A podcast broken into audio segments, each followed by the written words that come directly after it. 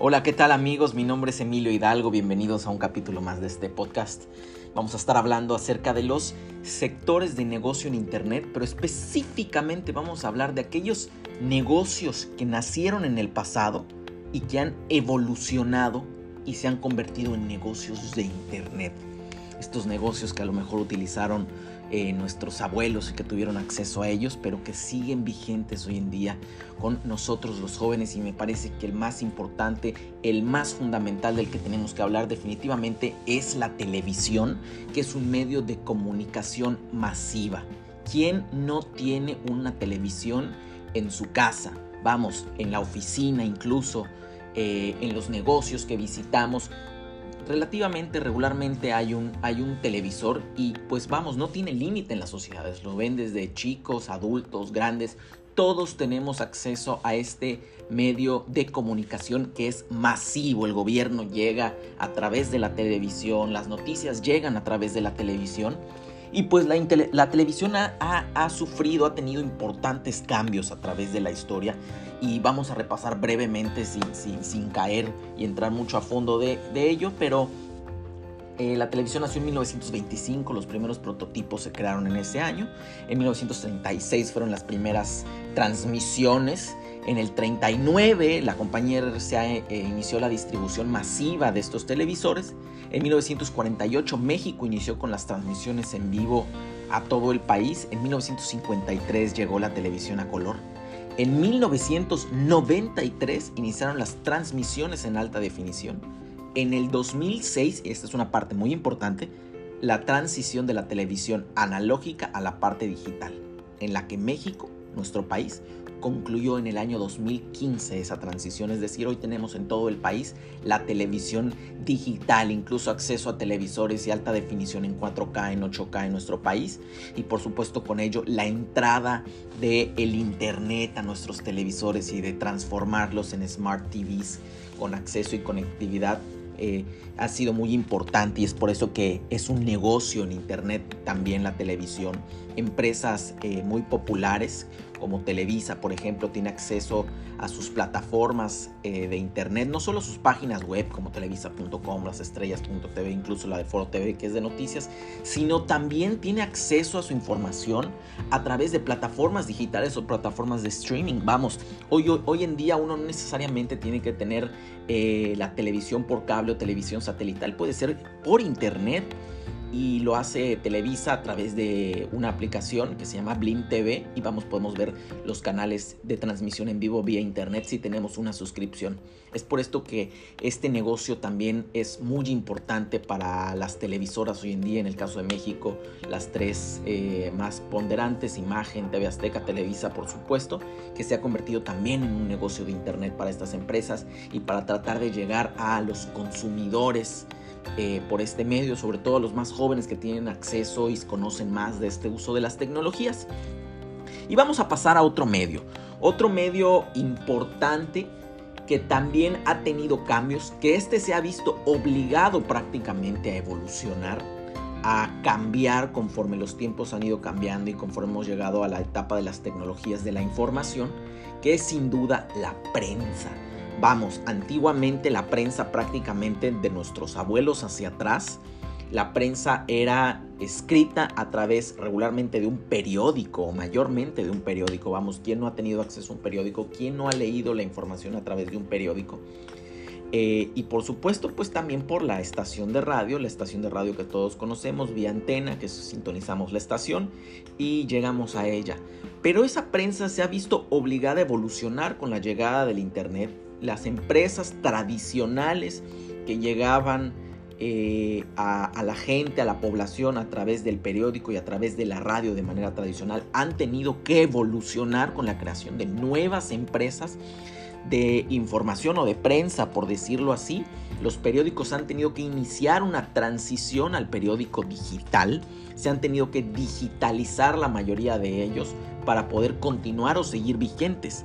El periódico ha ido sin duda en decadencia y hoy accedemos de manera eh, rápida, expedita, a través del Internet para buscar información. Y por supuesto del periodismo también en redes, que se ha vuelto muy importante a través de las redes sociales, como por ejemplo en 140 caracteres en Twitter podemos enviar una noticia en tiempo real cuando el periódico va a tardar hasta el otro día para poder publicarla. O también a través de las redes sociales como Facebook, por ejemplo, que hay medios de comunicación específicamente eh, en esta plataforma y que han sido eh, eh, muy exitosos. Vamos, las campañas políticas se difunden y llegamos a ellas a través de estos medios. Es por eso que ha tenido una importante transición eh, la prensa. Claro, también hablábamos de la radio, la radio se ha tenido que digitalizar, hoy podemos sintonizar las estaciones de radio vía internet y no necesariamente sintonizarlas como estábamos acostumbrados a través de frecuencias FM o AM. Entonces, lo interesante también de esto, de la digitalización de, sobre todo del periódico, ¿no? De la prensa escrita, es que no tiene límites en el Internet para poder escribir. Puede ser vasta, puede ser grande, puede ser amplia y tal vez eh, la prensa escrita en un periódico pudiese ser limitada. Otro, otro de los eh, productos que ha tenido un cambio importante, pero no necesariamente se ha visto obligado como el anterior, son los libros que ahora los conocemos por supuesto como ebooks. Sin embargo, los libros tradicionales no desaparecen y me parece que no van a desaparecer. Pero sin duda el papel ha ido en decadencia. Ahora somos más, especialmente los jóvenes, los que nos nace la manera de llegar a los libros o a la lectura de manera digital. Es mucho más fácil para nosotros, es más accesible para nosotros llegar a los libros de manera digital. Vamos, yo podría cargar eh, la biblioteca entera en mi teléfono celular, en mi computadora, en una USB incluso, y evitar cargar tantos libros, ¿no? Eh, transportarlos. Por otra parte, también es mucho más económico al evitar la impresión en papel y tenerlo únicamente en un archivo digital, pues se vuelve más económico también poder acceder eh, a los libros. Y, vamos, eh, ni hablemos del transportar esta información o los libros, es más fácil de manera digital que eh, en físico. Aunque también tiene ciertas desventajas la parte de los ebooks. Hay a muchas personas, en algunos casos a mí, que el papel es algo que nunca va a caducar, vamos. Siempre vamos a querer o no falta el que va a querer hacer anotaciones en el papel sobre la página, subrayar partes importantes y vamos, esto se vuelve un poco más tedioso, complicado en un libro digital, incluso en algunos no se puede hacer si está protegido. Y además el valor también sentimental que puede tener el regalar un libro a una persona, vamos, no es lo mismo regalar un archivo a un libro que puede representar a lo mejor un valor sentimental para la persona que tiene acceso a ellos. Es así como hemos pues platicado acerca de estos tres tipos de negocio que nacieron en el pasado, que evolucionaron prácticamente eh, al futuro que los estamos usando ahora en el presente, que seguramente seguirán evolucionando, la televisión analógica, la televisión digital y el acceso a Internet, que sin duda me parece que es la número uno a nivel mundial, el acceso a, los televidentes mediante la televisión y la televisión digital, bueno, es lo que ha tenido, eh, ha hecho que eh, la televisión pueda seguir vigente la prensa que se ha visto esta sí obligada porque de no hacerlo hubiese caducado la prensa tradicional, las grandes empresas tradicionales que compartían información. Vamos, hablemos de los periódicos internacionales, el, New York Times, el Washington Post, incluso de los mexicanos, el Sol de México, uno aquí en el estado, el Por Esto, que circula mucho, ha tenido, se han visto obligados a trasladarse a una plataforma digital, a crear versiones digitales, vamos a la par, porque siguen habiendo